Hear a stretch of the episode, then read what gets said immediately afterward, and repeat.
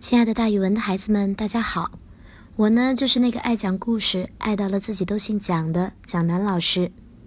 今天要给大家讲的成语故事叫做“五色无主”。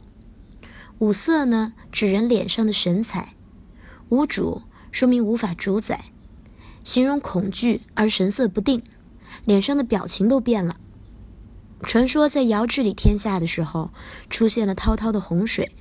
使世上成为了浩浩渺渺的汪洋一片，连高山和丘陵的顶端都快要被淹没了。舜在巡视中发现，禹的治水本领比他的父亲要高强，于是他就向尧推荐，让禹去替父亲治水。不久，尧去世了，舜负责治理天下，便让禹掌管工程。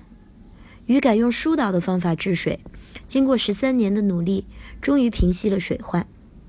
后来，禹成为了舜的继承人，建立了夏朝。有一次，禹带着许多随从到南方去巡视，在渡过长江的时候，忽然看到波涛翻滚，船被颠得左摇右晃。就在这当口，一条巨大的黄龙从江里冒了出来，船底被龙背顶出了水面，只要它稍微晃动一下，船就会翻到江里去。船上的人脸色都变了。纷纷露出惊惧的神情，狂呼乱叫起来。船上唯一神色自若的就是禹，他毫无惧色地站在船头，笑着对黄龙说：“龙啊，我受天地之命，全力为百姓做事。活着的时候，生命寄放在人间；死了，就像回家了一样。你不需要这样吓唬我，快走吧。”黄龙听了禹的话之后，注视着禹的脸色。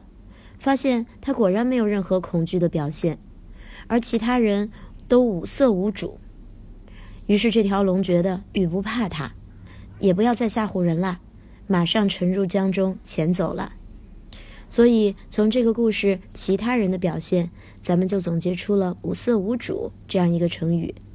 五色指人脸上的神采，无主是说无法主宰，形容恐惧而神色不定，吓得脸都变色了。好了，孩子们，今天的成语故事就给大家讲到这儿。蒋老师跟大家明天再见哦。